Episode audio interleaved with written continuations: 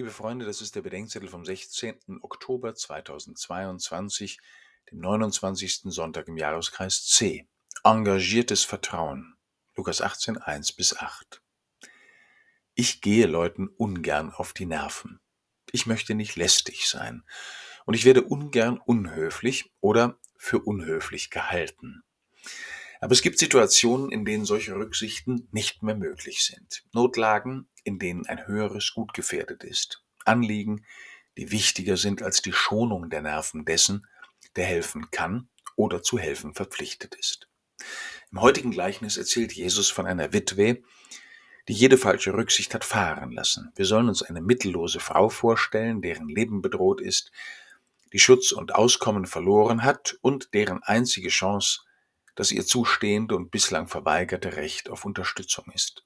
Sie gerät an einen Richter, der ein gottloser Menschenverächter ist, und dem macht sie mit ihrer durchgehaltenen Unnachgiebigkeit das Leben zur Hölle, so sehr, dass er gar einen tätlichen Angriff fürchtet. Es ist, als ob diese Frau ihre ganze Lebenskraft in ihren Appell gelegt hätte, in ihr geduldiges Bestehen auf seine Hilfe und in das ganz unwahrscheinliche Vertrauen, dass selbst dieser Schuft ihr schließlich zu ihrem Recht verhelfen wird. Wenn schon dieser Mann sich am Ende erweichen lässt, sagt Jesus, um wie viel mehr wird Gott den Menschen Recht verschaffen, die ihre Lebenskraft dahinein legen, in allem, was sie denken, sagen und tun, Gott zugewandt zu leben und auf ihn zu vertrauen. In seinem Exerzitienbuch empfiehlt der heilige Ignatius von Loyola ein solches engagiertes Vertrauen. Vertraue so auf Gott, schreibt der Gründer der Jesuiten, als ob der Erfolg der Dinge ganz von dir, nicht von Gott abhinge. Wende dennoch dabei alle Mühe so an, als ob du nichts, Gott allein alles tun werde. Ignatius hat sich nicht verschrieben. Unser Vertrauen soll nicht darauf gerichtet sein, dass wir selbst bewirken, worauf wir vertrauen.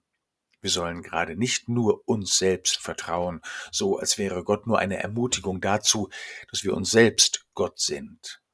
Ignatius sagt, dass wir so auf Gott vertrauen sollen, als hinge alles von unserem Vertrauen ab. Wir sollen unsere ganze Kraft, Mühe und Geduld in unser Vertrauen legen, dass schließlich Gott bewirken wird, was nur er bewirken kann.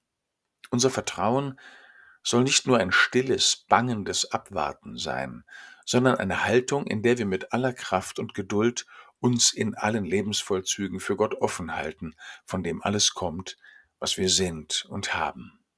Am Ende soll uns nicht die Frage sorgen, ob wir einen Gott finden, der uns zugewandt ist und ob der wahr macht, was er uns versprochen hat.